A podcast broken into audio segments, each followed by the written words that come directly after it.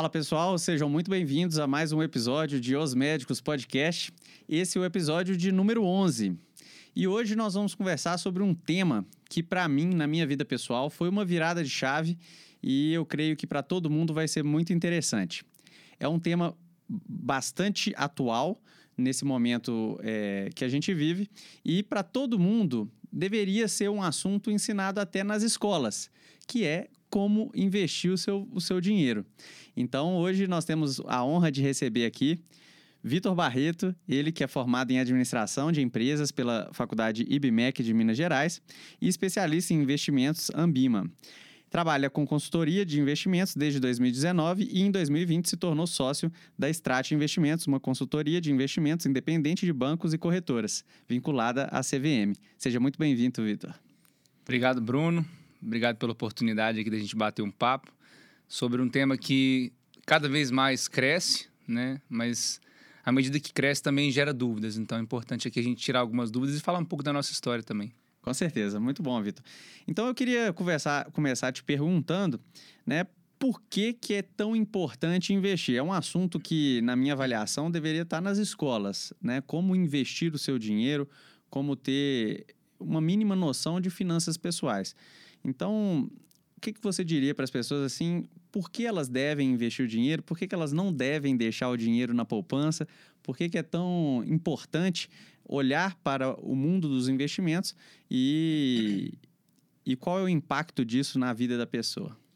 Bom, principalmente para o público que te acompanha, né, que é um público da classe médica, eu acho que esse podcast vai ser muito, muito interessante e você começou com uma pergunta bem legal, que é a questão do porquê investir.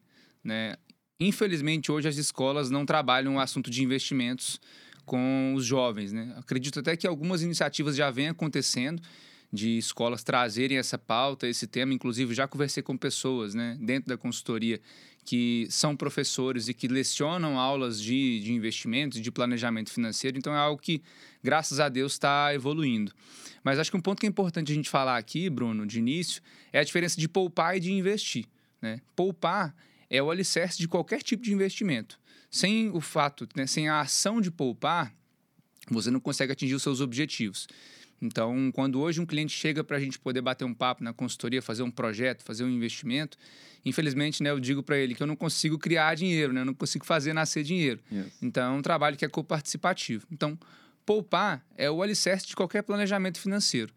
A diferença de poupar e de investir é que você vai colocar o dinheiro para trabalhar para você, né? os famosos juros compostos. Isso. E quando a gente fala de juros compostos, eu acho que a classe que está nos, nos ouvindo, nos vendo, né, que a classe médica enxerga uma dificuldade muito grande porque a falta de tempo e a falta de conhecimento, em alguns casos, faz com que muitas vezes o médico só poupe e deixe de investir. Ou poupe e invista muito pouco. Ou poupe e invista em produtos muitas vezes que não funcionam para o seu momento de vida, para os seus objetivos. Então, primeiro ponto é a gente entender que existem diferenças aí entre poupar e investir. Isso é muito bacana porque é, quando eu comecei a estudar sobre investimentos, a gente percebe o quão importantes são os aportes, que é você economizar uma parte do seu salário, dos seus rendimentos e guardar, né? Você vai guardar normalmente na forma de guardar, você pode guardar embaixo do colchão, né? E perder o seu dinheiro ali embaixo do colchão para inflação. Então hoje é um tema muito em voga, a inflação no, no Brasil e no mundo inteiro está em alta. Então a gente percebe que o dinheiro que você recebe naquele mês ele tem um poder de compra. No mês seguinte, ele não tem mais aquele mesmo poder de compra. E se você investir e de, eh, se você poupar o dinheiro apenas colocando embaixo do colchão, você não você vai perder para a inflação. Então aquele seu dinheiro ao longo do tempo, ele não terá o mesmo valor que ele tinha quando você ganhou. Então, é muito interessante isso que você falou que o fato de poupar e poupar com regularidade, ou seja, todo mês uma porcentagem daquele seu dinheiro você guardar e investir, né, que é o, é o principal ponto de, de qualquer forma de investimento. E, e nesse ponto eu queria te, te perguntar, né, é, se você, quando, né, para os seus clientes, o que você, vocês entendem, você entende como é, o tanto que uma pessoa tem que guardar daquele rendimento dela. seria 50%, 10%? Eu acho que isso vai variar de acordo com o tanto que ganha, né? É, mas o que, que você estimula e tenta que as pessoas poupem e façam aportes para investimentos recorrentes? Qual é o percentual da renda da pessoa? Legal.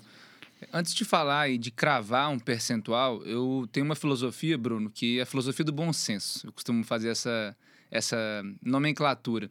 Por quê, cara? Depois de ter feito mais de 200 atendimentos de consultoria, a empresa ter trabalhado com mais de mil clientes, a gente começa a entender como que cada pessoa age e começa a entender ali, alguns padrões. Isso inevitavelmente ocorre. E por que, que eu uso do bom senso? Eu vou te falar um exemplo aqui até da minha própria cunhada, uhum. que ela tinha uma dificuldade imensa de poupar. Ela é cirurgiã plástica, ela tem bons recebimentos, mas ela tinha uma dificuldade imensa de poupar.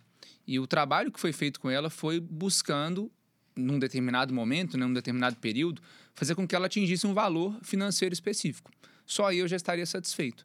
Então, o que foi o feedback maior que ela deu para a consultoria para esse trabalho? Ela percebeu que com um ano de trabalho, independentemente de rentabilidade, a gente vai falar muito sobre isso hoje, ela conseguiu levantar um capital. Então, o bom senso que eu quero trazer aqui é o seguinte: se a pessoa que está ouvindo a gente, está vendo aqui, tem a filosofia, tem a ideia de que ela consegue poupar, ela já está na frente de muitas pessoas.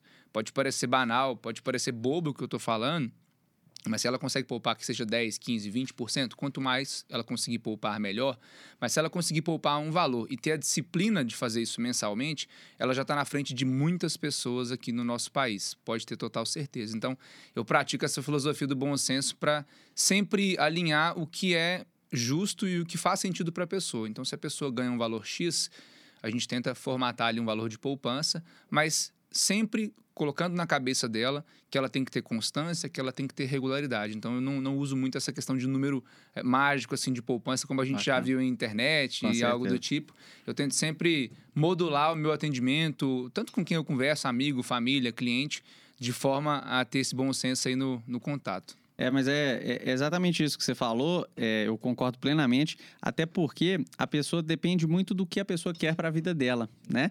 Muitas pessoas é, querem usufruir a vida o aqui e agora, né? Algumas pessoas têm uma doença terminal, têm um prazo de validade e, e não, não, não tá pensando realmente daqui 10, 20 anos.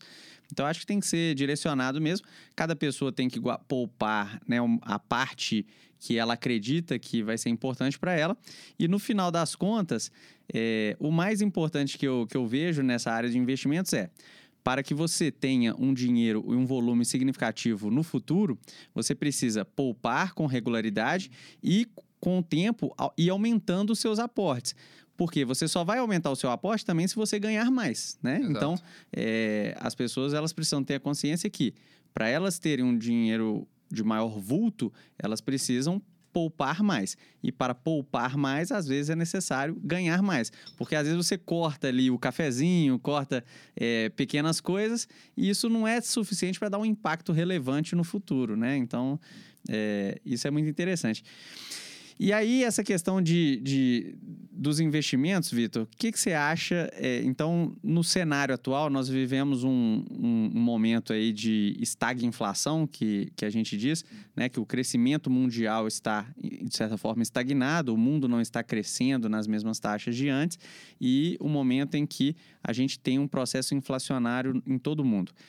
O que você acha, é, então, do ponto de vista de investimento? É, qual, quais seriam os melhores produtos para esse momento? É, como que uma pessoa que está querendo começar a investir, como que ela poderia começar a investir e, e qual, qual, qual, é o mais seguro, né? Porque muito, existe uma grande diferenciação aí no, no, mundo dos investimentos de investimentos de maior risco e de menor risco. A gente sabe que investimento nenhum é isento de risco. Sim. Então, qual, qual que é a sua avaliação aí com relação a, a risco-benefício e o cenário atual? Legal. Antes de falar sobre essa parte de cenário e de avaliação, enquanto você estava falando, eu lembrei de uma frase que Warren Buffett, né? Warren Buffett, para quem não sabe, é um mega investidor né, americano que tem várias ideias, várias filosofias aí que já foram replicadas e é uma, uma referência para todos nós da área, né? Se não me engano, na última convenção que ele fez da empresa dele, ele falou uma frase que ficou muito marcante, na, muito marcada na minha cabeça, que foi a seguinte: a maior proteção contra a inflação é o seu trabalho. Então, para você se proteger contra a inflação, a, maior, a melhor forma que você tem hoje é de trabalhar e de ser especialista no que você faz. É isso que, te vai, que vai te garantir uma proteção contra a inflação. Então, o que eu sinto, Bruno, do investidor iniciante, do investidor que está ali é, vendo tudo que aconteceu, principalmente tudo que está acontecendo no momento, eu sinto às vezes uma certa ansiedade, né? Que é a ansiedade de querer ficar milionário rápido, que é a ansiedade de obter altos retornos rápido, porque infelizmente, felizmente e infelizmente, na parte feliz, a internet ela faz um serviço excepcional hoje para quem quer aprender a investir, quem, quem, tem, quem tem tempo quem quer aprender a investir, que é de compartilhar conteúdo de forma gratuita. Então, você vai hoje em vários canais, no próprio Google, enfim, e tem acesso a, a essas informações de forma gratuita, né? Só que a internet tem um certo desserviço, na minha opinião, que é o da famosa pirâmide, né? que é o do famoso ganho rápido. E a internet hoje consegue chegar muito rapidamente às pessoas e as pessoas que não têm conhecimento, não têm às vezes informação, acabam caindo nesse tipo de estratégia, né? Não só uhum. a falta de conhecimento, de informação, mas também a ansiedade, né? A parte psicológica, sentimental Sim. de cada um. Então a internet ela é positiva e negativa nesse aspecto. Então hoje o investidor ele tem que ter muita paciência, muita cautela para poder fazer os investimentos, porque ele é abordado né, por N frentes, seja pelo gerente do banco, seja pela corretora, seja pelo amigo, seja pela internet, seja, enfim, por familiar. Ele está sendo ali abordado por N pessoas, né? E se ele não tiver uma calma, uma paciência, entender primeiro o que, que ele está fazendo, seja com uma ajuda, independentemente, ou seja por conta própria, ele vai tomar decisões erradas, né? Que é o que a gente estava falando aqui antes de, de começar o podcast, né? Ele vai tomar decisões erradas e que vão custar caro para ele, porque lá na frente essas decisões vão ter que ser corretivas e não vão ter que ser preventivas, Sim. que é o ideal, né? Mas falando de cenário, cara, acho que a gente é, brincadeiras à parte, né? Esse investidor aí que tem três anos de vida, né? Que pegou ali desde 2019 para cá, que é um grande investidor, né? Sim. Mentira, não é nada, né? Mas nos últimos três anos a gente aprendeu demais, né, cara? A gente uhum. teve ali, igual a gente estava falando antes também, 2019, um momento de bolsa brasileira super positivo, porque os juros estavam caindo, a inflação estava controlada. A gente teve ali no final de novembro a reforma da Previdência, que foi aprovada. Isso foi um golaço né, do governo, do ponto de vista de dizer para o mercado, de falar para o mercado que ele estava comprometido com os custos, com os gastos públicos. E a taxa de juros estava caindo. Então a gente viu ali de julho, agosto a novembro, dezembro de 2019 a bolsa atingir patamares ali e tudo que você comprava subia, né? A gente estava falando disso também. E isso acostumou o investidor de forma errada, né? Porque, como a gente falou, que tudo que comprava acabava subindo. Chegou 2020, a gente teve a pandemia, né? Que não deixou ninguém passar ileso, nem o melhor, o maior investidor, nem a pessoa que tem o maior conhecimento ou o melhor conhecimento, gestores de fundo, pessoas que estão ali 24 horas no dia é, estudando o mercado, não passaram ilesos por isso. Então, se quem aí está assistindo a gente passou por esse momento aí de pandemia com os investimentos, saiba que não foi só você que é iniciante, moderado, né, ou arrojado ou agressivo, né? Todo mundo passou por isso. Então, a gente teve um momento ali de bolsa caindo por volta de 40%, 50%, né? Não vou saber o número exato aqui agora. E um momento de pânico global, um momento de pânico geral. E curiosamente, né, só um parênteses aqui, foi quando a gente abriu a empresa. Ah. A gente abriu a empresa no dia 9 de março de 2020. E foi na semana, se não me engano, que teve aqueles circuit breakers Sim, da Bolsa, né? Teve aí, acho que cinco ou seis circuit breakers no espaço de duas semanas, né?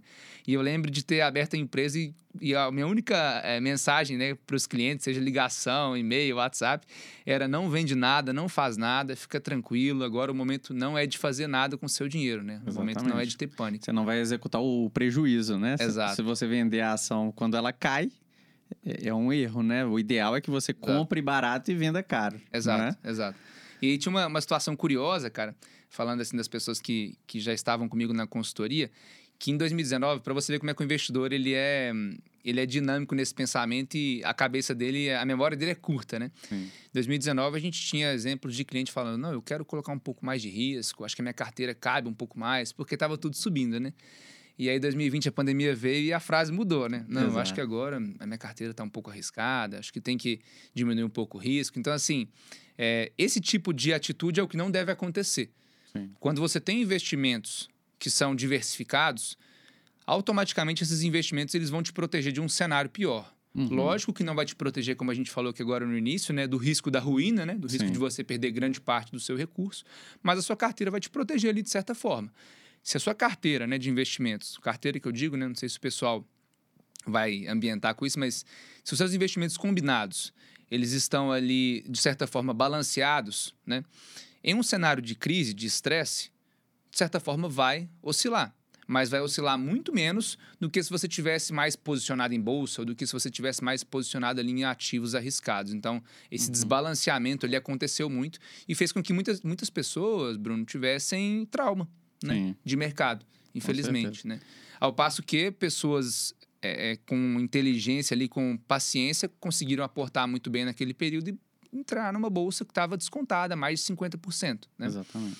E depois de 2020, cara, que foi um ano ali de certa recuperação da bolsa, eu, na minha visão, eu costumo eh, assim considerar que 2021, igual a gente também estava conversando, foi um ano acaba que pior que 2020. Uhum. Por mais que a gente teve uma queda ali em março, que foi super prejudicial em 2020, 2021 foi um ano muito ruim, né, na nossa visão. Por quê?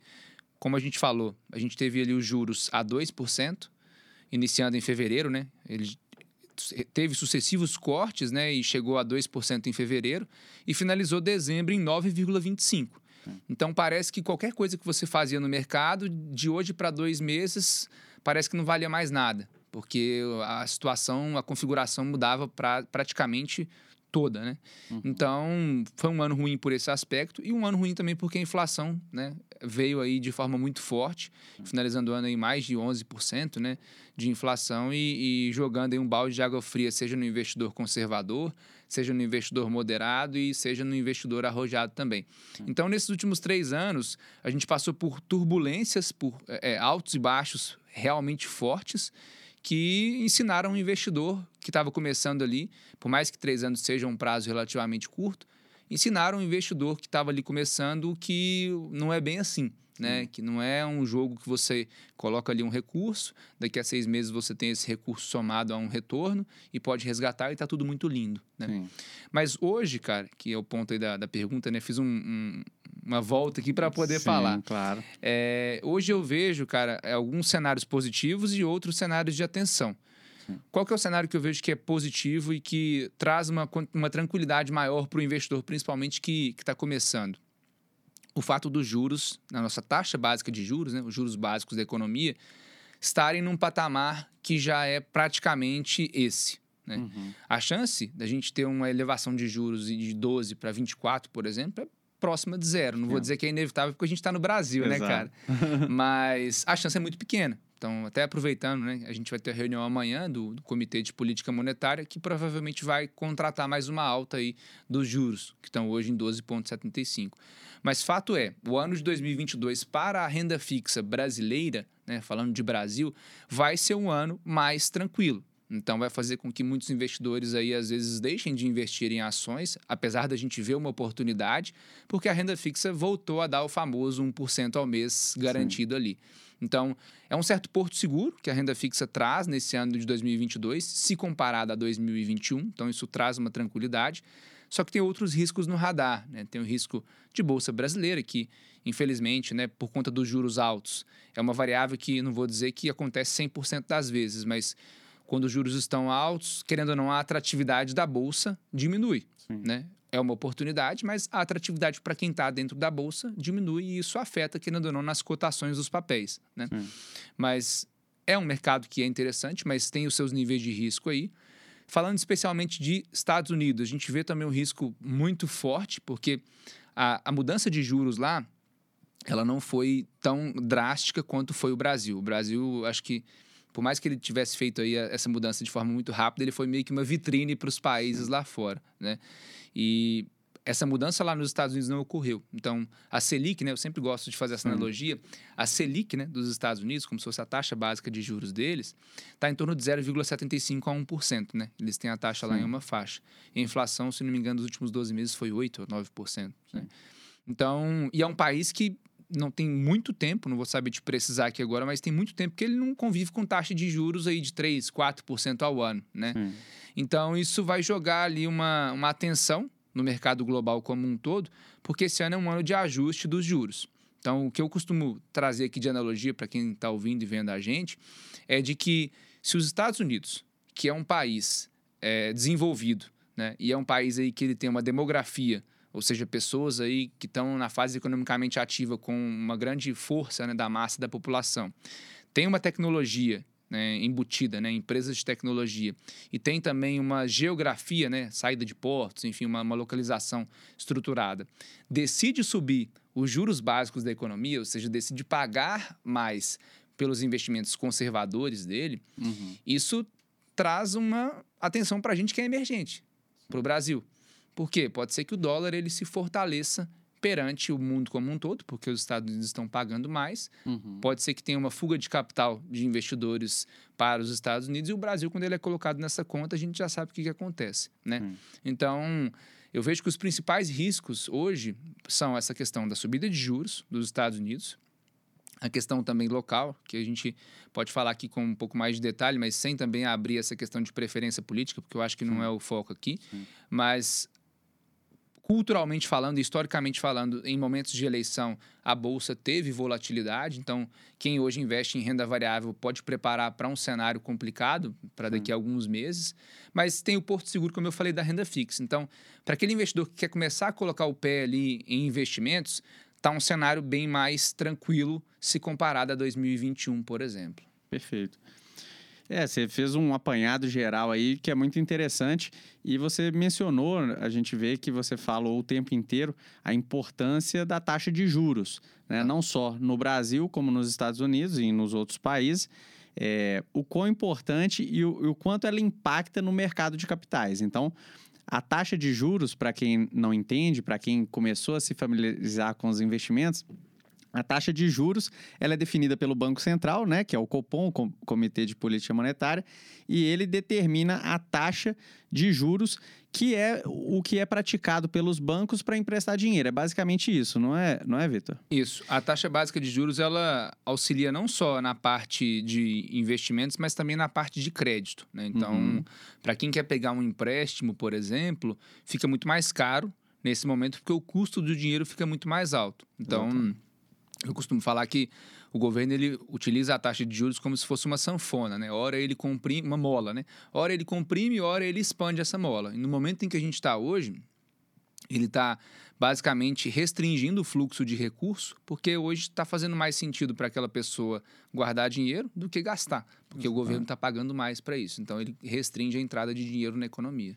Exatamente. E basicamente, então, quando a taxa de juros se eleva, é, é, um, é um estímulo, na verdade, ao aumentar a taxa de juros, o governo está desestimulando a economia, porque fica caro pegar empréstimo, o dinheiro fica caro, né? E a pessoa ela prefere poupar, né? Ela não gasta aquele dinheiro, não é isso? Sim, sim. Porque o, o dinheiro ele é caro para você pegar emprestado, então as pessoas pegam menos dinheiro emprestado e preferem guardar ou investir no próprio negócio. Né? É mais rentável, às vezes, você, por exemplo, ao invés de você é, investir em renda variável, por exemplo, né, você montar o seu próprio negócio, você tem um potencial muito maior do que você alocar em empresas de terceiros, em papéis, né, é, comercializados na bolsa de valores.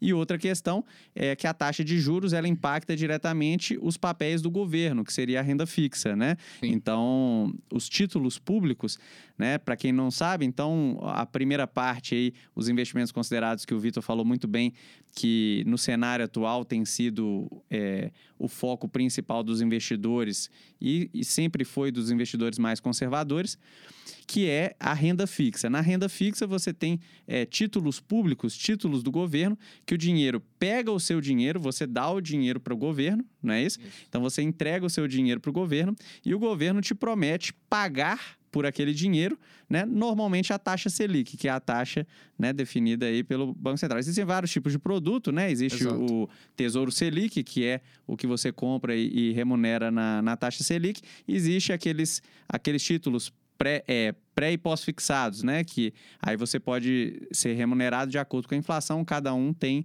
uma, uma remuneração específica.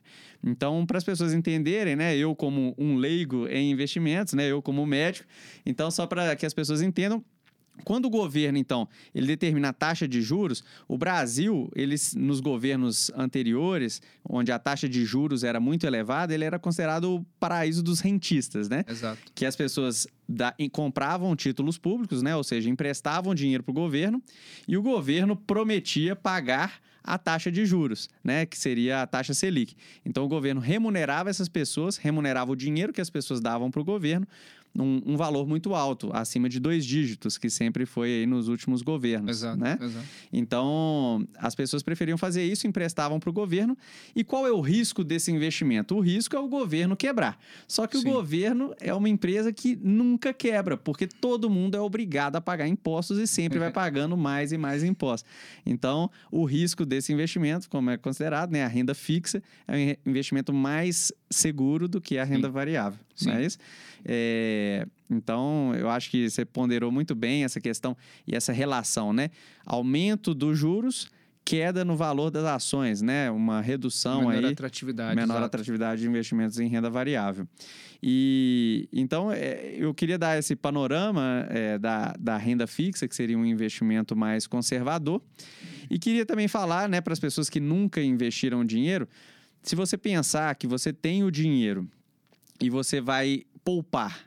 Se você colocar embaixo do colchão, como a gente já conversou, você vai perder dinheiro para a inflação. Mas mesmo colocando dinheiro embaixo do colchão, você tem risco, né? Tem risco de alguém descobrir o seu esconderijo, tem risco do seu colchão pegar fogo, né? Tem risco de ter um desmoronamento, seu prédio desmoronar e você perder todo o seu capital. Então, toda modalidade de investimento, eu imagino que você com seus clientes né, deve mencionar isso, toda modalidade de investimento tem o seu risco inerente, né? Sim. E, e se você investe em alguma coisa, você está buscando uma rentabilidade para que você não perca dinheiro para a inflação e que você tenha uma rentabilidade também um pouco maior para que o dinheiro trabalhe por você.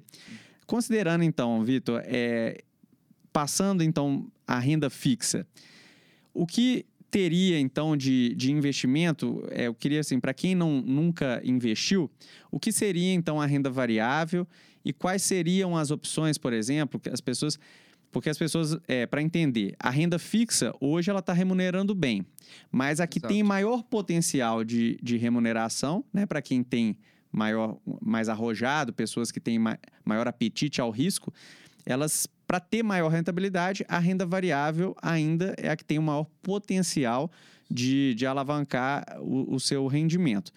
Então, quais são né, as modalidades de investimento em renda variável? É, e queria que você passasse assim para a gente né, uma ideia aí do, dos investimentos em renda variável e, e, como a pessoa acessa esses produtos. Legal, legal. É, seguindo aquela linha do, do bom senso, uhum. é, eu também falo muito para os clientes e para todo mundo que eu converso, aproveitando aqui que a gente está nessa, nessa noite aqui falando sobre isso, de que o processo de investimento é de dentro para fora. De dentro para fora por quê? Antes de você entender qual é a renda variável, qual é a forma que você vai investir, se é ação A, ação B, fundo imobiliário A, fundo imobiliário B, enfim, investimento no exterior, você tem que entender primeiro sobre você. De novo, naquele, naquela ideia da internet, fazer um, um serviço né, para o investidor. Hoje eu vejo muito, cara, principalmente em Instagram, em, em rede social no geral, de que tá muito forte aquele discurso de recebimento de dividendos, Sim. né? Que acho que é um ponto até, não sei se você ia tocar no assunto, mas acho que é legal a gente ah, dar uma adiantada e falar um pouco aqui sobre. É, tá muito forte essa falácia dos dividendos. É errado? Não, não é errado porque é sexy, né? É atrativo falar de dividendos, né? Quem que não Sim. gosta de é, ver uma frase ou entender que existe a famosa renda passiva, né? Que é você não depender da renda do seu trabalho, você ganhar dinheiro dormindo e dentre outros isso. jargões aí do mercado. Então isso é muito atrativo, isso chama muita atenção. Só que antes de entender é, se você vai buscar uma estratégia como essa, você tem que fazer uma anamnese, né? Aproveitando que a gente está falando aqui para o pessoal da medicina, né? Você Sim. tem que fazer uma anamnese da sua vida. E o que é uma anamnese da sua vida? Não é simplesmente você chegar e responder um perfil de investidor que a Sim. corretora tem, que o banco tem e que é obrigatório fazer esse, esse tipo de, de questionário. Porque esse tipo de questionário é muito vago. Esse questionário, para quem aí está vendo e ouvindo a gente, né? não sei se vocês já tiveram oportunidade de, de responder, mas é um questionário que basicamente ele tem algumas situações, algumas hipóteses, que ele visa entender, mediante as respostas que você dá, qual seria o seu comportamento caso acontecesse o que ele está te perguntando. Isso é vago por quê? Porque ele não entende ali se você tem um filho para criar, ele não entende ali se você já tem a sua reserva de emergência formada, ele não entende ali se você tem objetivos de curto prazo e às vezes não pode investir em bolsa porque você precisa do seu dinheiro para daqui seis meses. Ele não entende esse tipo de coisa. Então, aquele questionário ele é único exclusivamente padronizado para poder dar uma definição de que você é ou conservador ou moderado ou arrojado. Só que eu vejo que existe uma limitação muito grande nisso. Eu estou novamente fazendo uma volta aqui, Bruno, antes de falar exatamente dos produtos, Claro. porque eu sinto, cara, que o discurso da internet é muito voltado já para a ponta final. Sim. Que é compre a ação X, compre o fundo imobiliário que gera o rendimento de tantos por cento ao mês isento de imposto. E isso, infelizmente, é o que atrai as pessoas, é o que vende. Uhum. E o que eu sempre falo, seja com clientes, com amigos, no meu próprio Instagram também, é falar o que não é falado, cara. E, e é o que talvez vai demorar mais tempo para as pessoas entenderem, que é pense primeiro em você. Como que a sua vida hoje é formada? E eu te falo isso, cara, com conhecimento de causa, porque todo dia tem um caso de desalinhamento do que o cliente, do que a pessoa investe. E geralmente essa insatisfação do que a pessoa investe, não vou te dizer assim é, é, por números, mas por experiência, 90% dos casos é de um desalinhamento do objetivo da pessoa de vida com o investimento. Exemplo, a pessoa comprou criptomoedas, que a gente deve falar aí também daqui a pouco. Sim. A pessoa comprou criptomoedas e ela não tinha reserva de emergência. Sim. Pô, cara, teve um caso de um cliente que ele tinha o dinheiro, ele tinha um financiamento de uma moto, no valor de em torno de 23 a 24 mil reais o saldo devedor. Olha pra você ver essa história. Sim. 23 a 24 mil reais, ele é enfermeiro, ele ganha bem, né? Ele ganha por volta de 15 mil reais né? por mês aí, como enfermeiro, trabalhando demais, maluquice total. E, cara, ele tinha por volta de 43 ou 44 mil reais em um dinheiro específico. Uhum. Ou seja, ele poderia ali quitar as dívidas dele. Né? Então, já usando esse exemplo aí, para quem está aqui acompanhando a gente, não compra uma ação, não compra um fundo imobiliário, não compra um investimento de bolsa no exterior se você, tem, dívida. É básico você quitar as suas dívidas lógico. antes de investir, É né? lógico, é lógico. E aí, de novo, Vitor, você está falando aqui, está chovendo no molhado. Mas, cara, tô te falando, não é. Não é. Não é. Porque o que tem de gente que faz exatamente o contrário é absurdo, que é o exemplo desse cara que eu estava falando. Então, Uhum. ele tinha um saldo devedor de um financiamento de uma moto e ele tinha por volta de 43 a 44 mil reais investidos. Investidos numa pirâmide. Exatamente. O que, que eu falei para ele? Luna. Cara, não, não era nem Luna, não. Era uma pirâmide mesmo. Era essas empresas aí que. é, A empresa funciona assim, não, cara, porque é, a minha amiga, fulana de tal, conhece o dono e o dono é muito idôneo, que não sei o que lá mais, e ela investe com ele, ela sempre resgatou. É aquela. Sim. Na famosa broderagem, né? Então, Sim. vai na confiança ali, no fio do bigode, né? Só que o bigode é fininho, Isso. fininho. E aí, cara, tava nessas empresas. E aí eu falei com ele, cara, simples. Cara, resgata o dinheiro e paga o financiamento da sua moto. Sim. Simples, né? Conclusão. O cara foi pedir o resgate e o- até hoje eu não sei o que aconteceu, mas as duas últimas conversas que eu tive com ele, ele falou que a- empresa, o dono da empresa falou que a empresa estava passando por reestruturação, não sei o que lá mais. Deu Não uma pe- desculpa e eu acho que ele não teve ali o capital dele. Então, assim, é um cara que está pagando juros de dívida, que eu não sei, se, na época eu não lembro qual, é, qual, é, qual era os juros, mas provavelmente vai ser uns juros altos. Tinha o dinheiro para poder quitar essa dívida e ainda ter uma reservinha e optou pela op- opção que era mais atrativa ali, que é investir e ter um retorno de 2, 3% ao mês. Então, gente, não façam isso, né? É, Acho que esse é o ponto principal. Então, eu sempre faço isso, eu sempre falo isso, Bruno, para as pessoas entenderem o processo de cada uma delas, porque é muito, é muito individual. Sim. Eu posso ter exatamente os mesmos investimentos que você. Só que, na verdade, perdão, eu posso ter o mesmo perfil que você. Eu posso ser arrojado e você ser arrojado. Só que não necessariamente eu tenho os mesmos investimentos que você. Sim. Então, isso é um ponto que é levado em consideração. Porque se eu tiver, por exemplo, um objetivo de construir uma casa em dois anos, meu planejamento já se torna totalmente diferente do seu. Sim. Que é só de independência financeira, por exemplo. Sim. Então, os objetivos, o momento de vida de cada um é essencial. Então, antes, pessoal, de entender, né, se vale a pena investir na ação, no fundo, que seja, faça uma anamnese financeira, é o que eu sempre falo para todo mundo, né? E a anamnese é realmente fazer uma anamnese qualitativa, né? Eu tenho filho, eu tenho dependente, às vezes tem pessoas que têm pai, mãe que dependem, e aí a pessoa compra muita ação, e aí? É. Se o pai e a mãe precisar do dinheiro, né? Eu tenho filho, eu tenho pai e mãe que dependem de mim, a, o meu recebimento, principalmente o público médico, né, que está aqui junto com a gente, o meu recebimento, ele é mais na pessoa física ou mais na jurídica? Ele é mais fixo ou ele é mais variável? Né? O meu regime de trabalho, como é que ele é? Isso também impacta. Uhum. Porque se for um regime, por exemplo, de servidor público, é um regime que a pessoa tem mais ali tranquilidade Sim. Porque ela tem ali o, a- a- algumas, algumas peculiaridades a favor dela, né? Então, tudo isso tem que ser levado em consideração. Mas falando dos, dos ativos, cara, que eu, que eu enxergo, é, eu acho que tem uma briga número dois muito forte, e eu, eu defendo muito o, o lado aqui que eu vou falar, que é o investimento em fundos de investimento, né? Uhum. principalmente para o público médico. Eu defendo muito isso. Por quê? O que que é um fundo, né? Acredito que você saiba, mas é Sim, legal é falar bom. aqui pro, pro pessoal. Um fundo, pessoal, nada mais, nada menos é do que um condomínio de recursos. Então, vamos imaginar hoje que você, Bruno, mora num prédio que tem aí 15 apartamentos. Você tem um apartamento lá, você paga X reais de aluguel. Se o prédio quiser fazer uma reforma, uma benfeitoria para valorizar o prédio, para ser positivo para as pessoas que moram lá, e essa reforma fique 200 mil reais, é óbvio que não faz sentido você arcar com essa reforma por completo. Uhum. Então você arca com a posição que você tem, que é morar em um apartamento. Se você for um investidor e tiver quatro apartamentos, você vai pagar o valor de quatro condomínios do apartamento. Sim. Nesse processo, existe uma pessoa aí, né, que chama-se síndico, né, que em alguns casos é profissional, em alguns casos não, não é profissional, né? Temos aí que mais fazem a gente passar raiva do que são profissionais, né? Exatamente. mas que o trabalho dele é alocar esse recurso da melhor forma, seja contratar pessoal, seja fazer revitalizações no prédio, etc. Um fundo de investimentos é exatamente a mesma coisa, só que voltado para o mercado financeiro. Uhum. Então existe aí um gestor.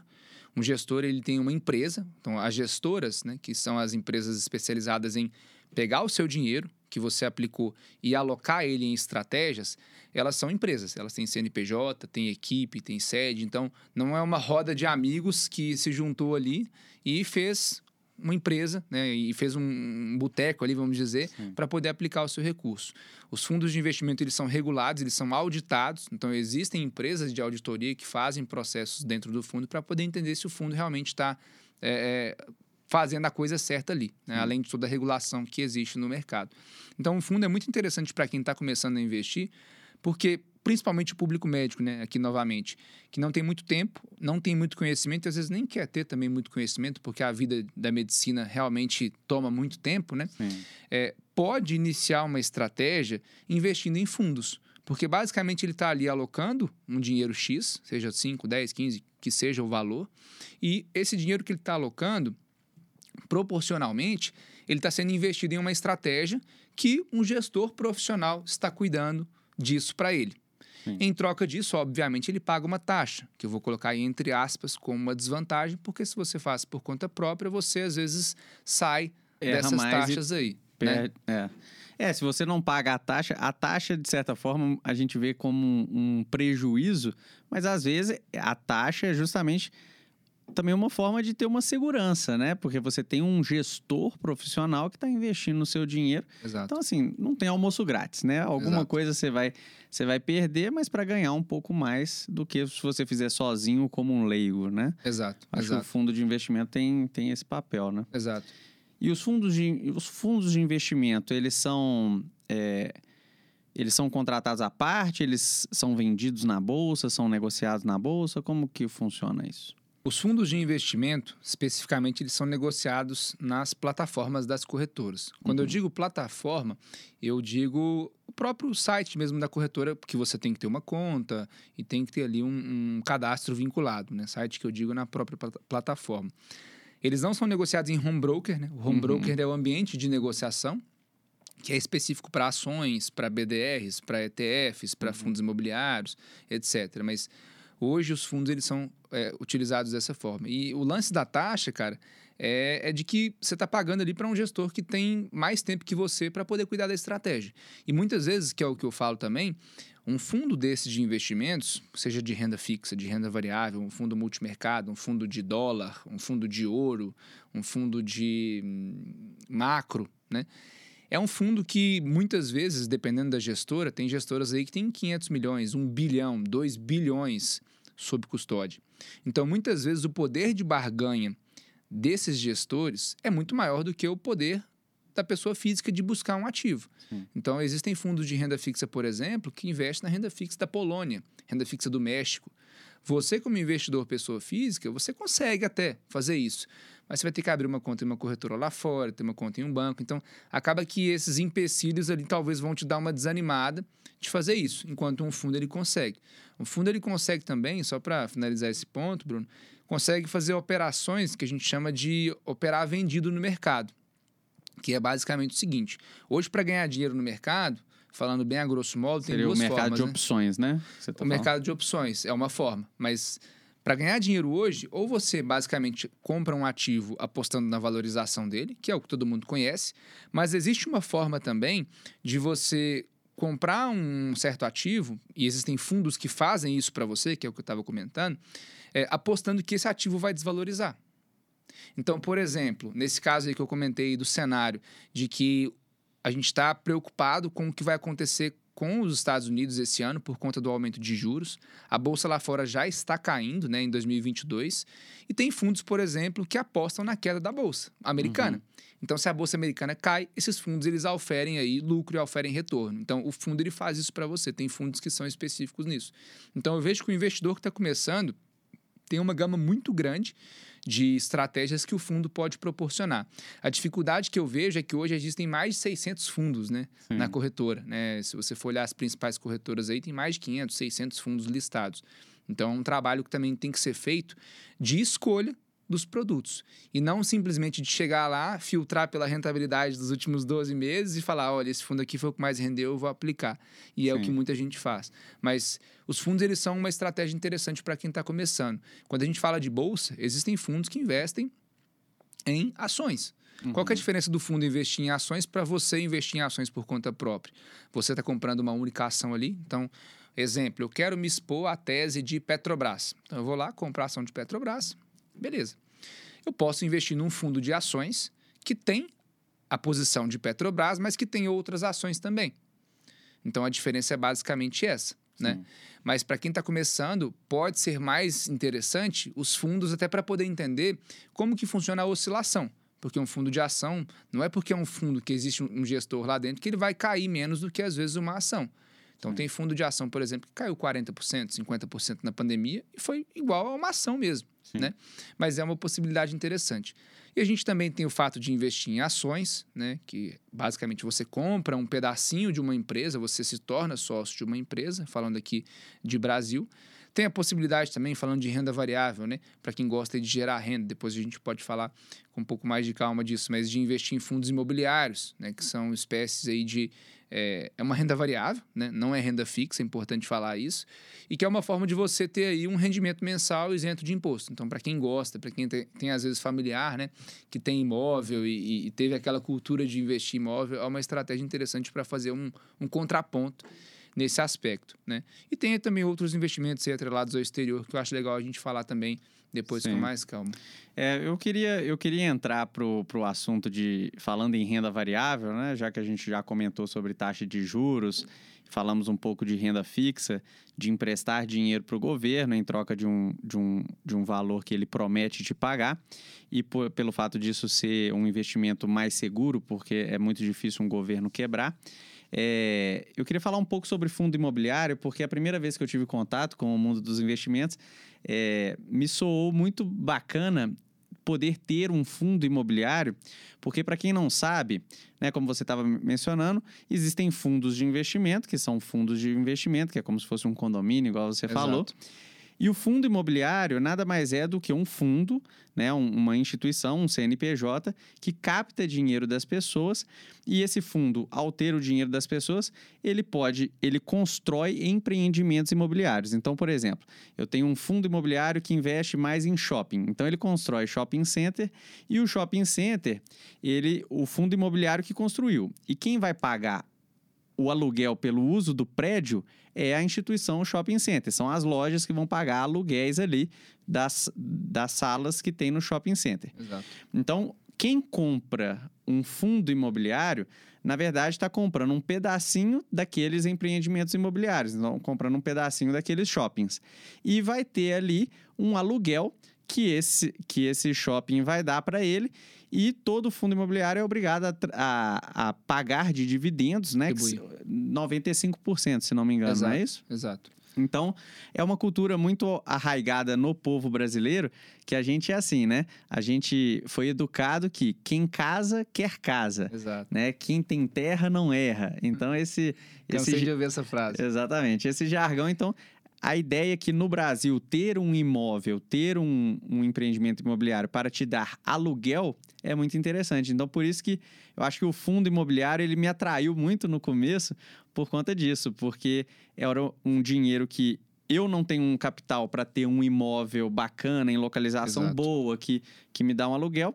Eu compro um fundo imobiliário que tem um gestor que vai ver ali se o inquilino está pagando o aluguel, ele que vai gerir, ele que vai despejar o inquilino que não pagou o aluguel, e eu estou só comprando o fundo imobiliário e eu vou ter um rendimento, que são os dividendos, né, que seria um aluguel daquele imóvel. Então, para quem não tem um dinheiro para construir um imóvel, para ter um apartamento e alugar e ter essa renda passiva, que igual você falou, né, acaba que a internet ela nos fornece essa essa ideia de que o mundo dos investimentos ele, ele é fantástico, ele é isento de risco e que você pode ter uhum. o dinheiro trabalhando para você Sim. e gerando é, dinheiro enquanto você dorme.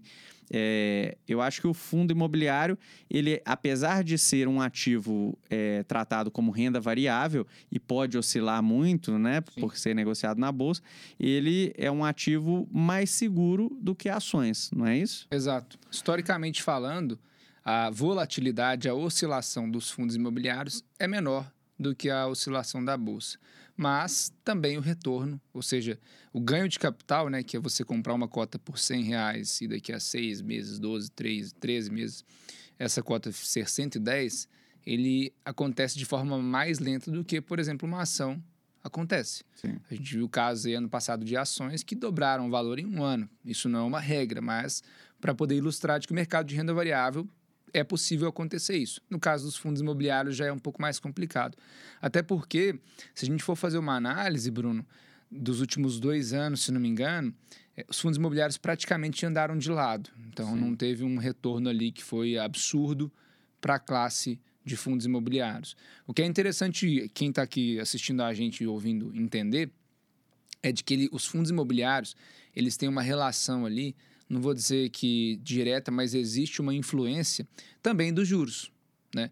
Porque os juros básicos da economia, que é o que a gente estava falando alguns minutos atrás, ele influencia muito o mercado imobiliário, o mercado de construção civil, que é muito forte no Brasil. Né? Então, com os juros nesse patamar, querendo ou não, o acesso ao crédito para poder fazer um financiamento, por exemplo, pensando em, em que, quem quer casa, né? É, fica muito mais complexo nesse momento. Então acaba que a atratividade do mercado imobiliário em questão, ela também é impactada. O que, que aconteceu em 2019, 2020 ali, que colocou os fundos imobiliários em holofote? Exatamente o contrário. Os juros estavam em 2%. O que, que o investidor fez de conta? Qual foi a conta mental que o investidor fez? Pô, os juros estão pagando aqui 2% ao ano. Se eu trago essa taxa de 2%, isso dá mais ou menos 0,16% ao mês. Bruto. Então você tem que tirar o imposto ainda da Sim. conta. Tem fundo imobiliário que estamos pagando 6% ao ano de rendimento. Então estamos pagando três vezes mais de rendimento com a isenção de imposto, que é o diferencial que os fundos imobiliários têm. Então, nessa época, a gente tinha aí por volta de 500 mil investidores em fundos imobiliários, cara, saltou para 1 milhão e 500 em pouco tempo, né? Então, isso aconteceu muito por conta desse momento dos juros que estavam baixos. Hoje, com os juros altos, ainda é possível capturar estratégias interessantes em fundos imobiliários. Uh, mas, querendo ou não, em termos de cenário macroeconômico, é um momento que os fundos imobiliários eles sofrem um pouco mais porque os juros estão altos. Então, o que eu costumo, às vezes, é, dizer para quem tem fundo imobiliário, ou seja, para clientes, para quem está aqui também acompanhando a gente, é de que o principal motivo que você investiu, ou até para quem quer investir, né, quem está aqui ouvindo para a gente, que quem gosta dessa classe, já estudou, já viu alguém falando que quer investir. Se você já tem ou se você quer investir, saiba que hoje o principal foco dos fundos imobiliários não é o ganho de capital. Sim. O principal foco dos fundos imobiliários é o recebimento de renda.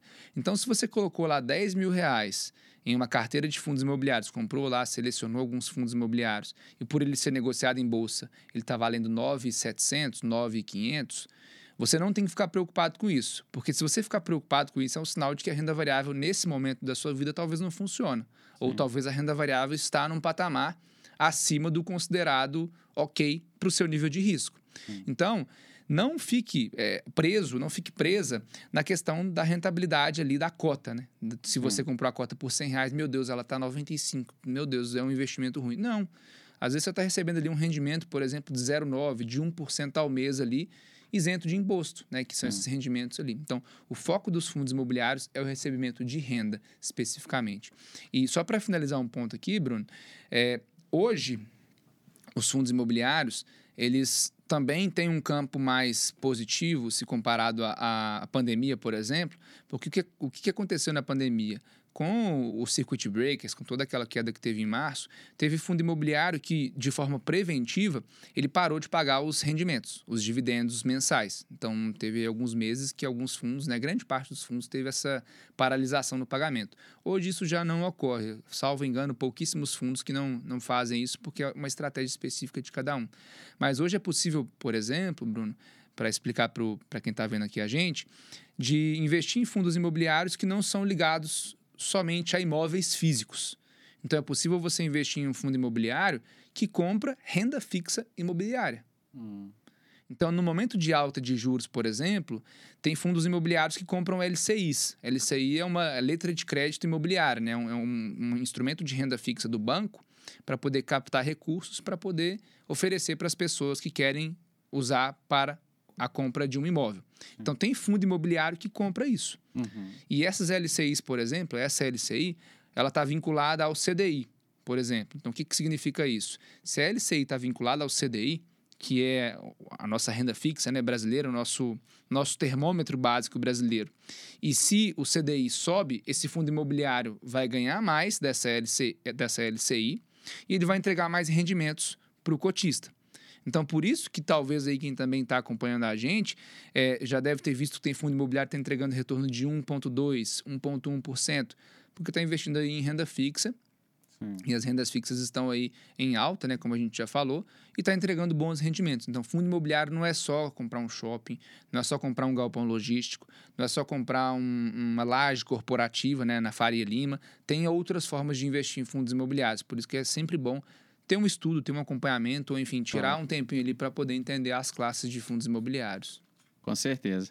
É, e, e, isso, isso é muito interessante. Eu, eu fico acompanhando o fundo, o fundo imobiliário. Eu conheço, né, conheci na internet pessoas que só investiam em fundo imobiliário porque é essa ideia dos juros compostos. Porque pensa só, imagine que você tenha 10 mil reais para investir. Então, muita, muita gente, né, Vitor, fica pensando que para você investir você precisa ser rico. Sim. E é o contrário, né? Na verdade, para você ficar rico, que você precisa poupar o seu dinheiro e ter um capital no futuro. Exato. Porque as pessoas ficam querendo, no Brasil, acreditando que as coisas são da noite para o dia. Que os investimentos, que, que o dinheiro aparece num ganhar na Mega Sena. E não é bem assim. A maior parte das pessoas que tem um grande capital hoje, elas na verdade trabalharam bastante duro para tê-lo no futuro, né? Então, é, a ideia de investir em fundo imobiliário, que na, na minha concepção é interessante, é que você ao investir em fundos imobiliários, você tem, teoricamente, um, um imóvel, na verdade, você é como se fosse um imóvel. Então, você tem uma cota do fundo imobiliário, você recebe aluguéis, que são os dividendos referentes a esse fundo imobiliário, e Se você tem aquele dinheiro investido e você não precisa dele, porque você investiu o dinheiro, você não precisa desse rendimento para você usar no seu custeio diário. Então você continua recebendo seu salário ou trabalhando, e aí você está ganhando o seu dinheiro e tudo que você está ganhando, uma parte você está investindo sempre. E o fundo imobiliário, como ele vai te dar um dividendo, esse dividendo vai servir para você investir em mais fundo imobiliário. Exato. E é o efeito dos juros compostos, né? Exato. É, tem uma frase, eu não, eu não vou saber se é do Einstein, que é assim: juros compostos. Quem entende, ganha. Quem não entende, paga, né? Exato. Então é mais ou menos, é mais ou menos isso que, que eu vejo de interessante no fundo imobiliário. E pensando também no mercado de ações, para quem não conhece, eu vou falar aqui, depois você me corrige se eu tiver errado. É, seria a outra modalidade em renda variável, seriam ações, né? Então, é, o que, que é o mercado de capitais, o que, que é o mercado da bolsa? Você tem uma empresa, então imagine, eu gosto de dar o exemplo da Ambev, que é uma empresa brasileira muito conhecida, empresa de bebidas, né? Da, da Brahma, cervejas, refrigerante. Então a Ambev é uma empresa e essa empresa, ela inicialmente, vamos supor, ela tinha um dono. E aí esse, esse dono viu que a empresa estava muito grande, ele resolveu captar dinheiro para poder aumentar ainda mais a empresa. Então ele faz o IPO, ele leva a empresa para a bolsa de valores, coloca a empresa à venda, né, e coloca assim, ó, eu tenho vou dividir minha empresa em 100 ações, né? É claro que são muito mais, mas vou dividir minha empresa em 100 ações. Eu vou ficar aqui com 50%, né? Vou ficar com 50 ações para eu continuar sendo dono da minha empresa, mas Sim. o resto eu vou dividir com outras pessoas que vão ser os donos do resto da metade, do, do restante da empresa. Então, é, comprar ações, em tese, é, é, é o seguinte: você vai ter o, uma porcentagem daquela empresa que, se você tivesse dinheiro suficiente para comprar todas as ações da empresa, você seria o dono, né? Da empresa, não é? Foi o que o Elon Musk fez com, com o Twitter, né? Exatamente, né? Ele ficou bravo lá e falou: oh, tô gostando dessa brincadeira, não, vou comprar aqui ele já tinha uma porcentagem boa, né? Isso. De ações. Ele falou: não, vou acabar com essa, essa brincadeira aqui, vou comprar tudo. Exatamente. Então eu acho é, é interessante para as pessoas entenderem que ao investir o seu dinheiro, seja em renda variável, seja em renda fixa, mas em renda variável, por exemplo, você está investindo em empresas que, se você tiver o conhecimento, são empresas que você vai escolher se são boas ou não, e você vai ser, de certa forma, um dono você tem todo o risco envolvido no negócio, né? Você tem o risco da empresa quebrar, de chegar a outros concorrentes e, e tornar aquela empresa ruim, né? É, a gente teve no, no mundo, a gente tem várias histórias de empresas que, que desapareceram. A gente pode dar vários exemplos. A Nokia, empresa de celular, temos a Kodak, Exato. empresa de, de fotografia, revelação. Então, se essas empresas, eu não sei se estavam é, na bolsa, com certeza as ações teriam perdido valor. Então, se você fosse dono das empresas, você também teria perdido né, o seu capital. E existe sempre aquele risco que você mencionou, o risco da ruína, né, que é o risco de você, ao investir o seu dinheiro, você perder o seu dinheiro. Por isso que é importante ter o conhecimento, né? E, e esse podcast eu acho muito interessante, que a gente pode fornecer para as pessoas a informação de, de, de, o que são as coisas, que ela possa buscar ou assessoria de investimento, Sim. ou buscar mesmo né, é, entender e ver o, o que ela pode fazer de melhor com o dinheiro dela sem perder para a inflação. Né? Sim. É, quando eu vou falar de ações com, com as pessoas, eu faço a comparação com os fundos, por quê? Porque no fundo você está delegando a gestão para uma pessoa. No caso das ações, é claro que aqui talvez o que eu vou falar vai ser muito utópico, vai ser muito, muito, é, assim, é, muito utópico, né? Mas quando você investe numa ação, você, em tese, é o gestor daquela ação. Então, Sim. se eu decidir investir numa ação de uma empresa de varejo, numa Magazine Luiza, por exemplo, não que seja uma recomendação, mas se eu decidir investir numa Magazine Luiza, em tese, como investidor, eu tenho que estar atento aos resultados da empresa, eu tenho que estar atento ao que a empresa está fazendo para poder melhorar o mix de produtos, eu tenho que estar atento aos concorrentes da empresa, às ameaças, como se a gente fizesse uma análise SWOT, né? Uhum. As forças, as fraquezas, as oportunidades e as ameaças. Eu tenho que estar ali, é, ter mapeado tudo. Sem contar também que eu tenho que ter uma noção de números e de informações. Isso as pessoas fazem? Grande maioria não faz. Até porque hoje existe, Bruno, empresas que fazem análise, né, como essas empresas de casas de análise, né, que vendem relatórios. Então, elas mastigam esse trabalho sujo, vamos dizer, que o investidor deveria fazer é, e trazem isso de forma mais é, é, mastigada né, para o investidor pessoa física. Só que eu falo que você tem que ter essa, essa autorresponsabilidade porque querendo ou não, você está investindo em um único papel ali, né, de forma específica. Então, você tem que saber de todas essas informações e antes de você entender sobre aquela empresa, uma coisa que eu sempre falo também é de você ter ali, primeiro, qual que é o seu círculo de competência muito bem definido. O que, que é isso? Você vai investir numa ação XYZ que às vezes você nunca ouviu falar, nem sabe o que a empresa faz, mas você viu que às vezes um amigo falou, ou você viu alguém comentando na rua. Cara, tenta focar ali em empresas que você conhece, uma Ambev, um banco do Brasil, um banco Itaú, enfim. Não estou dizendo que são boas ou empresas ruins, tá? Em que o foco não é fazer análise de empresa. Mas o simples fato de você colocar o pezinho ali na renda variável, já entendendo as ações que você compra. Às vezes tem ação até que você é consumidor daquilo. Né? Por exemplo, a Pets, né? Tem muita gente que às vezes inicia o processo de querer comprar ou de entender a Pets, porque fala: Meu Deus, a Pets, eu deixo ali um rim Isso. e a empresa é redonda, assim, assim, assada, né? Não estou falando de novo aqui dos números da empresa. Mas isso é um exemplo de círculo de competência, porque você conhece ali a empresa. Então, sempre busque nesse primeiro momento, caso você vá entrar no mercado de renda variável, né? É, entender as ações que você está querendo investir, as empresas, né? O que, que aquela empresa faz. Acho que isso é o mínimo que todo mundo deveria fazer.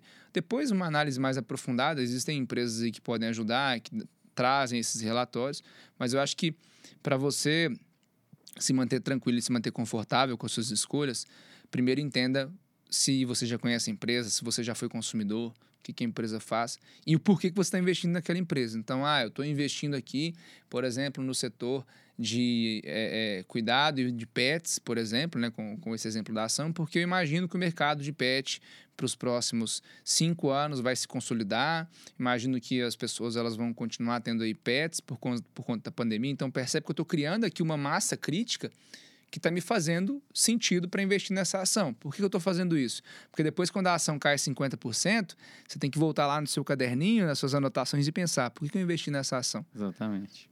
Eu investi nessa ação porque ela estava cara, estava barata ou porque ela caiu 50%. Então, vamos supor que essa ação já tinha caído 50% e ela caiu mais 20%, por exemplo, depois. Então, nossa, será que eu fiz uma escolha ruim? A pessoa começa a se, se perguntar né, por isso. Mas se ela der uma relida no, nesse, nessa anotaçãozinha que ela fez aí do porquê que ela investiu naquela ação, provavelmente Sim. ela até vai aportar mais porque ela acredita naquilo. E porque ela está com a visão de dono. Sim. É a mesma Exatamente. ideia, cara. Pô, é, uma pessoa, um médico, chamou um outro médico para abrir uma clínica. É a mesma ideia. Né? Não é negociada em bolsa essa clínica, mas, cara, você tá. É um médico, por exemplo, endócrino. E aí você conhece um outro médico de uma outra área, sei lá, plástica, por exemplo. Né? Então vamos montar um centro ali de cuidados estéticos, um centro ali de healthcare, por exemplo. Cara, vamos. Você, você acredita? Isso. Acredito. Se nos seis primeiros meses você tiver operando no vermelho, você vai pular fora? Porque você achou que eram as mil maravilhas e que você já ia estar com uma agenda de clientes cheia? Então é a mesma ideia. De novo, uhum. a questão do bom senso. É trazer essas situações cotidianas para as pessoas entenderem ali que o mercado de renda variável oscila. Só que é difícil, cara. A minha mãe, por exemplo, minha mãe tem papelaria, né? Uhum. E na pandemia ela ficou com a loja fechada. E eu falei para ela, mãe, quanto de dinheiro você acha que você perdeu que você deixou de ganhar, né? É, com as lojas fechadas. Só que pelo fato dela ter isso há 38 anos, já fazer isso com o pé nas costas, ela acha ok. Mas se ela perder 500 reais numa ação, ela fica maluca. Então, assim, Sim. são essas, essas coisas malucas aí do nosso cérebro que a gente às vezes não sabe explicar, mas que essas analogias são importantes para informar as pessoas, né? E isso é cultural. Você falou aí o exemplo da, da papelaria. É, ela não só não teve lucro, não teve rendimento, como também pra, se, se o imóvel não fosse dela, e mesmo se for, ela teve um prejuízo, porque o Exato. imóvel ficou parado, não teve rentabilidade, não- poderia estar alugando para terceiros, né? Ou ela estaria pagando aluguel né, Exato. nesse período Funcionário, Funcionário, e todos os encargos trabalhistas, etc. Exato, exato. Então, é, isso eu vejo muito as pessoas que têm um- um- uma pessoa na internet que é muito bacana, você deve conhecer, que é o Flávio Augusto, Sim. dono da WhatsApp, né? Que, que foi dono do Orlando City, e ele fala que ele já investiu, ele já investiu muito em ações, mas que hoje todo o capital dele ele aporta numa das coisas que ele mais acredita, que são as empresas dele. Então, é, de certa forma, se você tem um negócio, se você é empreendedor, ou se você é dono de uma de um carrinho de cachorro quente que seja, é, eventualmente o melhor, melhor investimento para você é investir no seu negócio se você acredita o suficiente nele. exato. Por isso que eu acho que o investimento também em, em mercado de capitais, né, bolsa de valores, ações, fundo imobiliário, você tem que investir naquilo que você acredita. E um ponto que você falou, o ideal se- seria você fazer uma análise das finanças da empresa, mas também é interessante você ver, será que essa empresa eu frequento? Será que ela oferece um Exato. bom produto? Eu gosto do eu produto. gosto do produto. É Warren? Buffett é fissurado em Coca-Cola. Sim. Ele investe em Coca-Cola. Estar cheio de Coca-Cola. É, Então- é- é mais ou menos isso. Eu acho isso, isso muito interessante. Eu tento aplicar no meu dia a dia. Eventualmente, e eu estou numa fase de vida que hoje eu estou mais voltado para tirar o meu dinheiro do mercado de capitais para investir no meu próprio negócio. Então, é, eu estou mais ou menos nesse viés, né? Eu acho que é interessante para as pessoas também pensarem nisso, né? Seria interessante investir em empresas de terceiros que estão com bons resultados, que são empresas idôneas e competentes e líderes naquele nicho, naquele mercado, ou seria mais interessante você investir em, em um negócio próprio, né? É. É, então, acho que a gente passou bem aí pe- pelo, pela, pela renda variável, passamos também pela renda fixa. E eu queria saber, né, em que pé que está a, a sua análise é, sobre as criptomoedas. A gente tem, tem um momento em que os juros também impactam é, as, as criptomoedas. A gente vê que o mercado de criptomoedas deu uma caída muito grande e ele é muito mais volátil, talvez, até do que é, ações, por exemplo. E, e como, como você, como, é, como investidor e também em relação à sua empresa, como vocês têm visto as criptomoedas? Porque a criptomoeda, de certa forma, ela não é um ativo, né? Ela é uma moeda. Então, teoricamente, ela não vai trabalhar, ela não vai gerar lucro nem nada, vai ser uma moeda. E isso é uma moeda nova, né? Que não é física, é uma criptomoeda. Então, o que, que você, vocês têm visto aí sobre as criptomoedas? É um, um investimento é muito arriscado, né? Se você for olhar, mas tem sido cada vez menos. Elas já, já passaram aí por algum tempo, especialmente o Bitcoin, né? Não outras moedas, criptomoedas, mas o Bitcoin já tem algum tempo e já tem pessoas grandes, investidores grandes investindo em, em, Cripto- bi- em exato. Bitcoin especificamente. Exato. É, eu acho legal falar, Bruno, primeiramente, ter a humildade aqui de dizer que eu não estudo muito criptomoedas. Sim. Então, se Uhum. eu falar aqui de uma forma muito mais detalhada, eu vou estar passando uma informação aqui que eu estou falando groselha. Tá? Claro que eu tenho um conhecimento, Uhum. mas eu não estudo profundamente criptomoedas, até porque hoje os meus clientes não me demandam tanto a aplicação diretamente em criptomoedas. Existem Sim. alguns instrumentos pelo Brasil, pelas corretoras, que você consegue se expor às criptomoedas hoje e é o que eu indico, porque grande parte dos investidores está nesse momento. É claro que tem aqueles investidores que são é, aventureiros e que gostam de estudar e que abrem conta, por exemplo, em corretoras de exchange, que são as corretoras que é possível negociar as criptomoedas diretamente, mas até pelo fruto do meu próprio trabalho e pelas demandas, enfim, e pelo que eu acredito também na filosofia de investimento, que é uma filosofia que eu penso, é, e que não necessariamente é a mais correta também, é importante falar isso, não quer dizer que o que eu penso é o que funciona para todos os momentos, é somente a minha filosofia. Mas eu não, não estudo ativamente criptomoedas em específico. Se você Uhum. falar comigo de uma criptomoeda em específico, eu não vou saber te dizer essa questão de protocolo, essas informações muito Sim. técnicas. Uhum. O que eu falo de criptomoeda, que é o que eu acredito que é o básico, que todo mundo deve saber, é o seguinte: é, as criptomoedas, principalmente o Bitcoin, ele tem aí, se não me engano, de 10 a 12 anos de, de vida, né? Sim. É, e inicialmente o Bitcoin, até o presente momento, né, em grande parte dos países, ele não é uma moeda como o nosso real, como o dólar, né? E que a gente pode fazer transações. Se não me engano, o El Salvador, né? Recentemente. Isso, El Salvador determinou como moeda, né? é, como eles di- dizem, é uma moeda que pode. Moeda oficial. Moeda então, oficial. Estabeleceu como moeda oficial. Exatamente. É, e, obviamente, também tem algumas empresas, se não me engano, também a própria Tesla, do Elon Uhum. Musk, já iria aceitar pagamentos em criptomoedas dos carros. Então, assim, é um mercado que está caminhando para ter adoção aí. Não sei se vai virar uma moeda realmente, porque a gente tem que colocar aí em consideração é, o poder do dólar, né? Sim. E tem uma outra, uma outra coisa que eu tô lembrando aqui que eu tô falando. Nessa mesma convenção do Warren Buffett, né? Ele faz uma convenção, se não me engano, anual, né? Dos, dos acionistas da empresa dele, que é a Berkshire Hathaway. É, ele falou uma frase polêmica demais, não sei se você chegou a ver, Não. que é o seguinte, ele falou mais ou menos assim, cara, é, se você me oferecer todos os imóveis, todas as casas dos Estados Unidos por tantos mil dólares, eu compro. E se você me oferecer todas as criptomoedas do Bitcoin, se não me engano, que ele, que ele colocou como exemplo, por 50% de desconto, eu não compro, Interessante. sabe? E mexe né, com a cabeça da gente, né, Claro. cara? Porque um cara que tem aí anos de experiência, que teve retornos consistentes durante vários anos, falar isso, né? É, é uma coisa que é, É, um balde de água beira fria. em quem absurdo, porque o- a- todo mundo tá falando de criptomoeda hoje, né? Sim. E ele falou mais ou menos com essa ideia. Depois eu posso até te mandar um pouco dos Bacana. highlights aí disso. Mas as criptomoedas hoje elas, elas têm um tom mais especulativo, Uhum. né? Elas funcionam como se fosse um ativo, né? como se Uhum. fosse uma ação, como se fosse um fundo imobiliário, enfim, elas têm esse tom mais especulativo. Hoje elas têm uma volatilidade, ou seja, uma oscilação muito grande. Até essa semana elas estão aí sofrendo bastante. E algumas pessoas falam, e eu compartilho dessa ideia também, de que as criptomoedas elas têm uma característica semelhante às ações de empresas de tecnologia.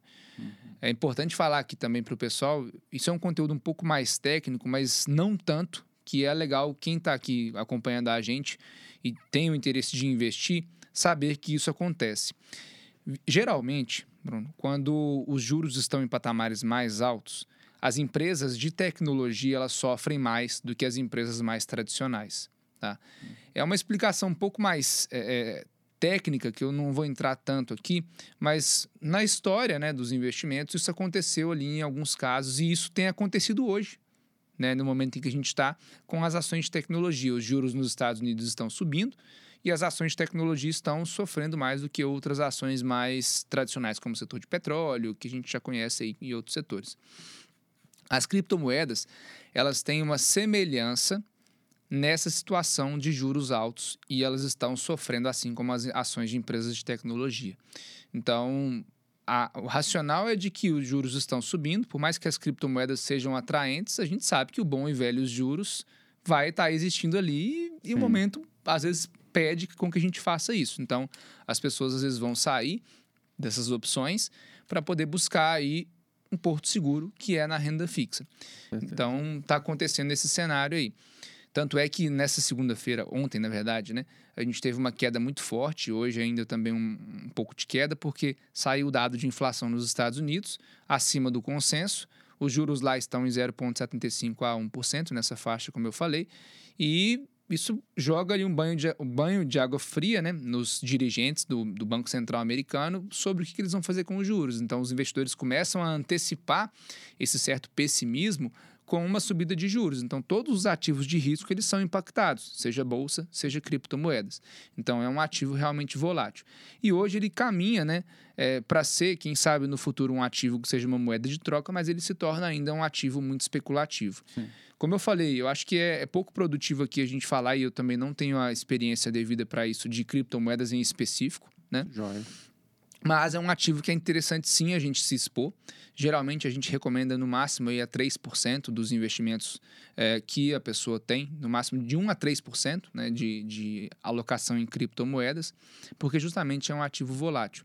E quem está aqui acompanhando a gente e tem o interesse de investir em criptomoedas, mas às vezes não quer abrir é, conta em corretoras como a Binance, como a, a, Mercado Bitcoin, que são empresas aí corretoras que fazem essa aplicação de forma direta, é possível fazer isso via fundos também. Sim. Então é uma forma que eu acho que é justa de se expor, é uma forma que é fácil, que te dá menos dor de cabeça e que você está exposto, né? Ali no, no, fim das contas em criptomoedas. Mas é uma classe que realmente é, tem muita expectativa, Sim. né? Sobre o que, que vai acontecer. Mas essa expectativa ela tem que vir acompanhada de uma certa paciência, porque é um ativo que ele tem ali um, um quê de renda variável, né? um quesito de renda variável, e tem que ter uma paciência para entender que o longo prazo pode trazer melhores retornos e ajustar uma posição que seja justa. Não é comprar 15% de criptomoeda, não. É Sim. É 1% a 3% e olha lá. Bacana. É isso aí, Vitor. A gente já está caminhando um pouco pro, pro final. Beleza. Eu queria, queria que você, que a gente concluísse. Eu ainda vou ter algumas perguntas aqui para você, mas é, queria que você é, concluísse assim, falando para a gente do, da sua empresa, né, que você você é sócio da, da, da Strat, né? Exato. E o que vocês oferecem, o que vocês têm lá de, de interessante que pode ajudar né, as pessoas a investir. É uma consultoria de investimentos, né? Exato. E, e aí, o que, qual é o produto de vocês e vender o seu peixe. Ô, cara, obrigado. Nem, nem tava pensando em vender o peixe, não. É, mas é legal, é importante. é, o objetivo aqui era mais bater papo, né? Mas Sim. você tá me dando a oportunidade. Mas vamos lá, cara. É, hoje é, na verdade, antes de falar da Strat, eu sempre faço uma linha do tempo sobre as formas que o investidor tem ali na mão para poder investir. Ele pode fazer por conta própria, ele tem aí auxílio da internet, de, algumas, é, de alguns relatórios, enfim. A internet fornece muita informação. Mas se ele entende, e eu falo muito do médico, porque é um perfil que a gente atende muito lá na Strat. Hoje, por volta de 70% a 80% dos clientes são médicos. A gente só não fala que é especialista para não perder o restante das outras Sim. profissões. É, e, não, e a gente fala que é especialista para os médicos, né? Uhum. Para outra profissão a gente fala que não é, não.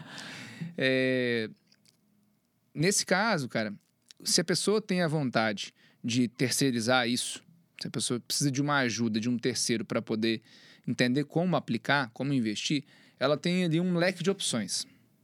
Ela tem a opção do gerente de banco, que é o bom e velho, né, gerente de banco, que você vai lá, ia, né? Toma um cafezinho, ele te oferece um seguro de vida, ele te oferece ali um empréstimo, ele te oferece um financiamento e ele aplica o dinheirinho que você tem ali parado.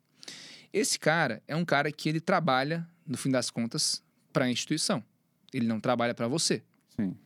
Então esse cara, ele tem meta para bater, ele tem produto para te indicar e no fim das contas ele faz um trabalho que é totalmente desalinhado com o que você busca. Só um parênteses de uma situação que aconteceu que recentemente, com um cliente que eu estava prospectando para consultoria, médico também, ele é de São Paulo, ele tinha 200 mil aplicados no CDB do banco dele, era Bradesco, eu acho. É, e aí, de novo, aquela, aquele capetinha, né? Você está rendendo pouco, está rendendo pouco. E a pessoa, por não ter, às vezes, o conhecimento e ter essa ansiedade, ela mete os pés pelas mãos, que foi o que aconteceu com essa, essa pessoa. Ele tinha esse valor no CDB, o CDB Michuruca, né, que algumas pessoas Sim. falam do banco. O gerente chegou para ele e disse o seguinte: ele chama Tiago, não tem problema falar o nome não, que ele é, tem vários Tiagos aí. Uhum. Mas ele disse o seguinte: cara, é, por que você não faz uma previdência privada? Porque rende mais. Ele explicou a previdência privada, que não vai dar para a gente falar agora, mas depois a gente pode fazer uma, um podcast só disso. Mas ele explicou a previdência privada somente com o argumento de que ela rende mais, sendo que tem uma série de coisas que a pessoa tem que entender antes de contratar uma previdência privada. Conclusão: esse cara, daqui dois anos, precisa de, desse dinheiro para poder iniciar a construção da casa dele.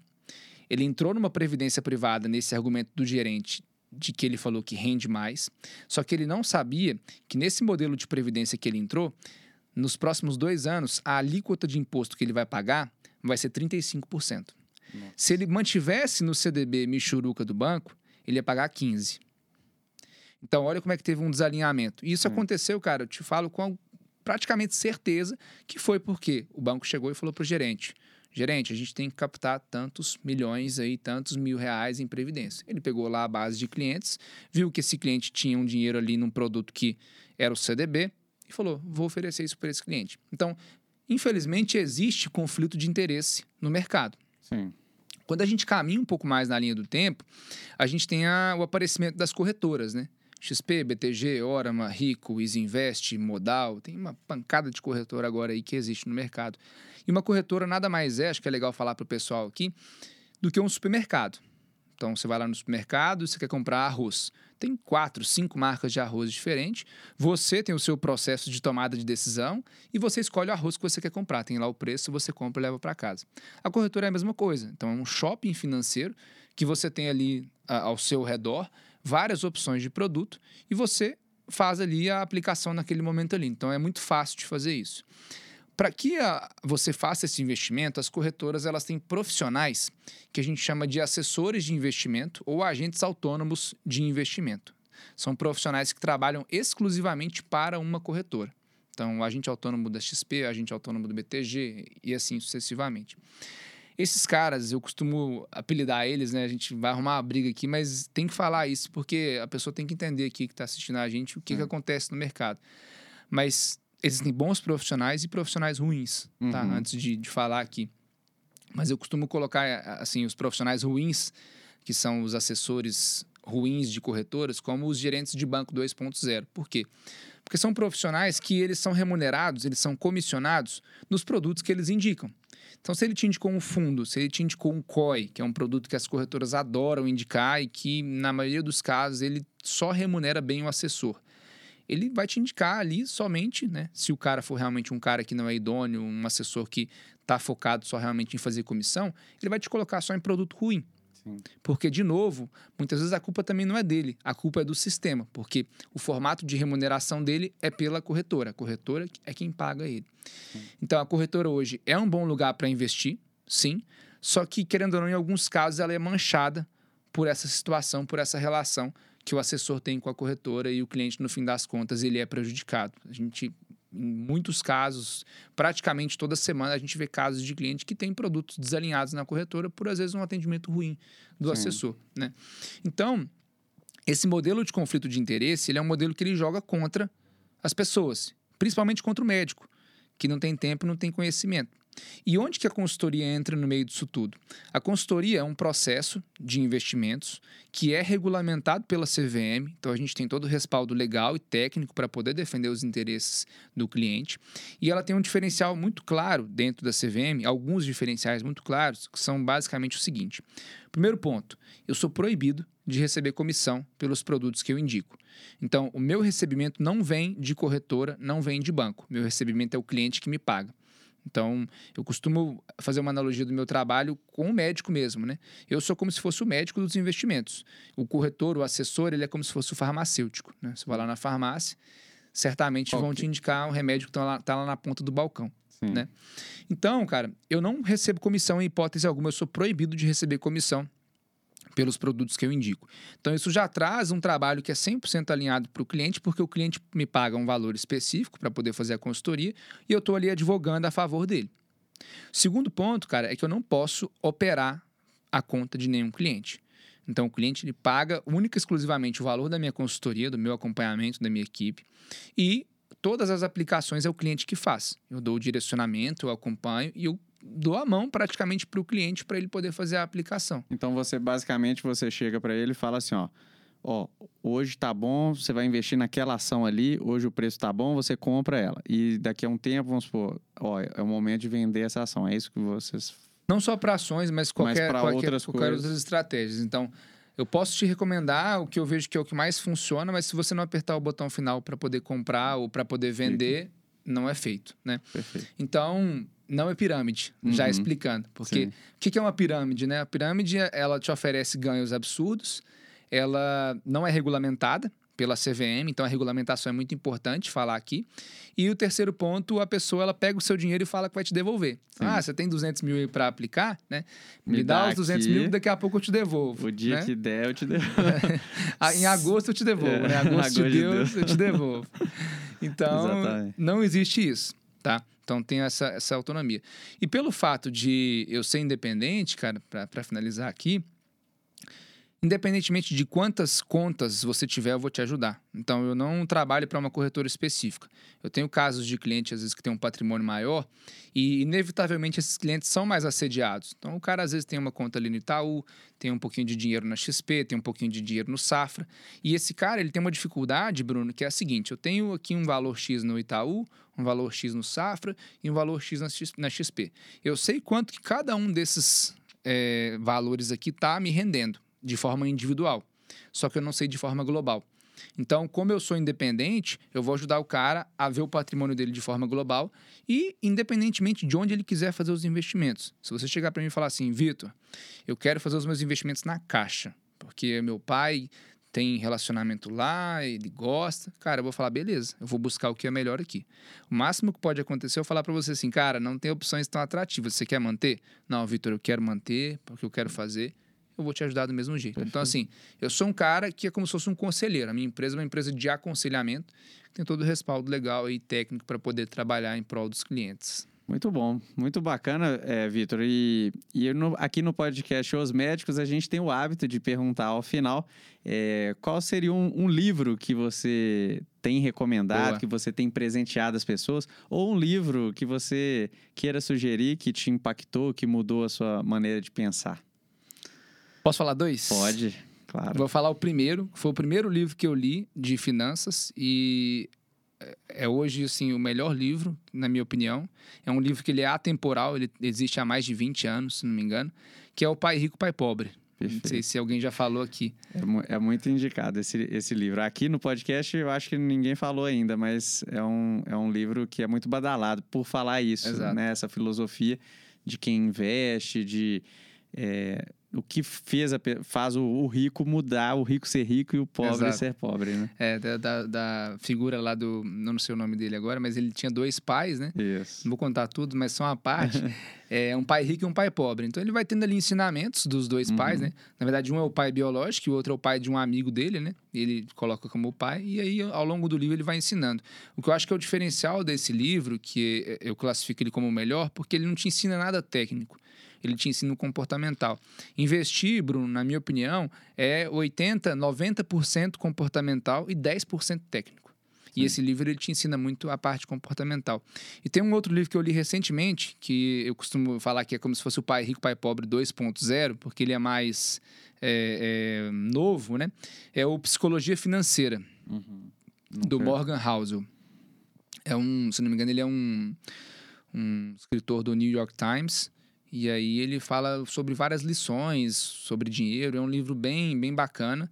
E é um livro, de novo, que trata mais do aspecto comportamental, traz muitos exemplos. Então, assim, são os dois livros que mais me marcaram. O Pai Rico, Pai Pobre, que eu li há uns 3, 4 anos atrás. E esse ano que eu li foi o Psicologia Financeira, do Morgan Housel. Muito bom.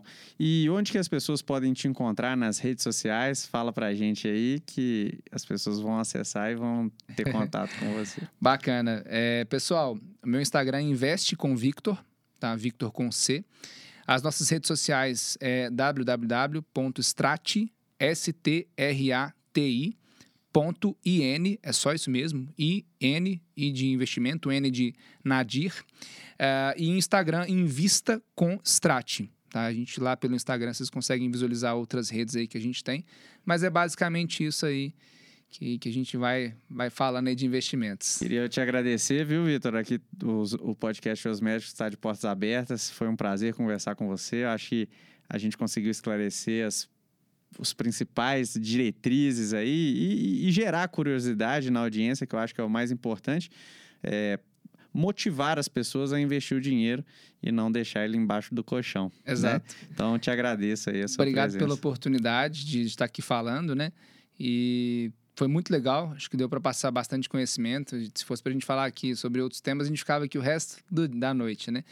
Mas obrigado, cara, de verdade, pela, pela experiência e foi bem, bem bacana. E um último recado que eu, que eu quero dar e que eu foco muito é de vocês terem bom senso. Antes de fazer qualquer tipo de investimento, pensem duas vezes. Vocês vão encontrar pessoas ao longo do caminho que vão sofrer esses conflitos né, de interesse e que vão querer acelerar vocês para fazer determinadas coisas. E às vezes vocês, por não terem falta, não terem tempo, não terem às vezes esse conhecimento, vão aceitar o que vem na frente. Tenham um pouco mais de paciência e duvidem, né? Um pouco mais do que, que é recomendado para vocês, do que, que é feito e tenham paciência nesse processo de montagem de investimentos. Não é da noite para o dia. E no que precisar aí, contar com a gente, com o Bruno também, estamos à disposição. Excelente. E dessa maneira a gente encerra o 11 episódio de Os Médicos Podcast. Até o próximo. Um abraço. Aí.